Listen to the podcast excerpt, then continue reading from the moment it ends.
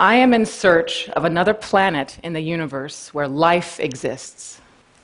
I can't see this planet with my naked eyes, or even with the most powerful telescopes we currently possess, but I know that it's there.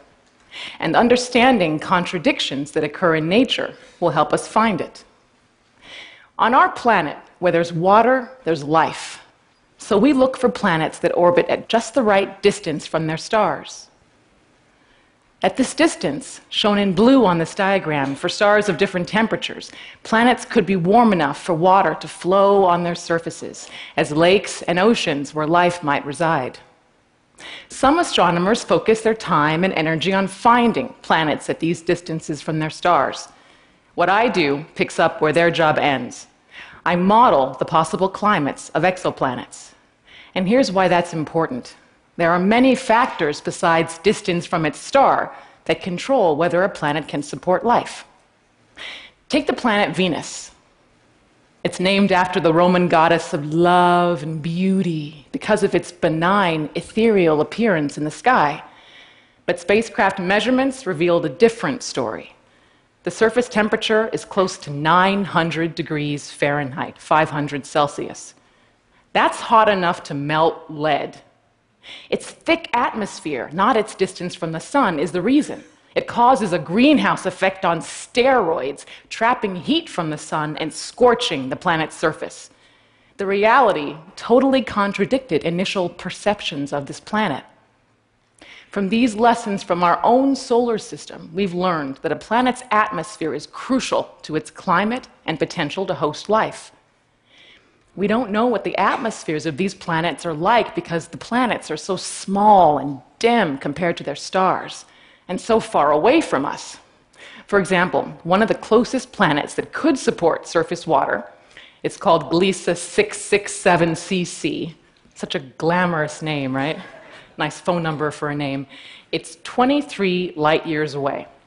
So that's more than 100 trillion miles. Trying to measure the atmospheric composition of an exoplanet passing in front of its host star is hard. It's like trying to see a fruit fly passing in front of a car's headlight. Okay, now imagine that car is 100 trillion miles away, and you want to know the precise color of that fly. So I used computer models to calculate the kind of atmosphere a planet would need to have a suitable climate for water and life. Here's an artist concept of the planet Kepler 62f with the Earth for reference. It's 1,200 light years away and just 40% larger than Earth. Our NSF funded work found that it could be warm enough for open water for many types of atmospheres and orientations of its orbit. So I'd like future telescopes to follow up on this planet to look for signs of life. Ice on a planet's surface is also important for climate. Ice absorbs longer, redder wavelengths of light and reflects shorter, bluer light. That's why the iceberg in this photo looks so blue. The redder light from the sun is absorbed on its way through the ice. Only the blue light makes it all the way to the bottom. Then it gets reflected back up to our eyes, and we see blue ice. My models show that planets orbiting cooler stars could actually be warmer than planets orbiting hotter stars. There's another contradiction. That ice absorbs the longer wavelength light from cooler stars, and that light, that energy, heats the ice. Using climate models to explore how these contradictions can affect planetary climate is vital to the search for life elsewhere.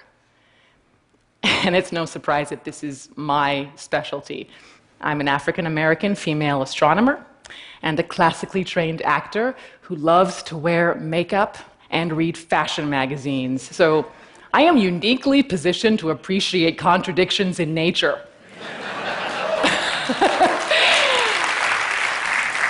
and how they can inform our search for the next planet where life exists. My organization, Rising Star Girls, teaches astronomy to middle school girls of color using theater, writing, and visual art. That's another contradiction. Science and art don't often go together, but interweaving them can help these girls bring their whole selves to what they learn, and maybe one day join the ranks of astronomers who are full of contradictions and use their backgrounds to discover once and for all that we are truly not alone in the universe. Thank you.